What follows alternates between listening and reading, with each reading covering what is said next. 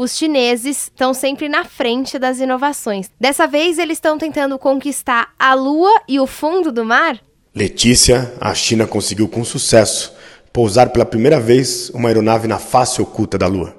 Mas a grande notícia é que eles conseguiram que uma semente de algodão e batata brotasse na nosso satélite natural, no local onde as temperaturas oscilam entre 100 graus negativos ou positivos. Isso abre uma nova possibilidade da agricultura espacial. Já havia acontecido algo similar quando a NASA, em 2016, fez que uma flor nascesse na Estação Espacial Internacional. Nós falamos aqui na nossa coluna. Mas os limites chineses, eles tentam dominar o céu, o mar e o ar. A ciência tenta provar a existência de cidades submarinas, como o Império de Atlântida. A mitologia grega já falava desses, desses impérios embaixo do mar. Aquaman é um sucesso nas bilheterias do cinema. Mas por que temos tanta adoração pelos mares? 99% do fundo dos oceanos e mares, que cobre 70% da superfície da Terra, permanece inexplorado.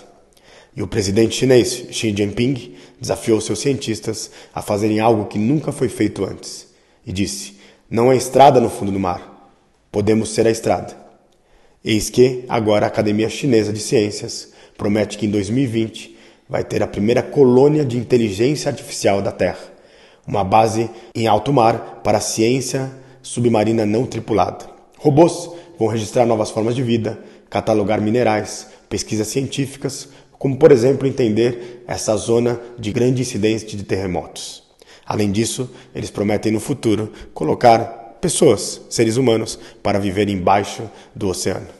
Se você quiser conferir mais inovações chinesas e tantas outras, é só entrar na nossa página Revolução Band News que você encontra no site da Band News FM.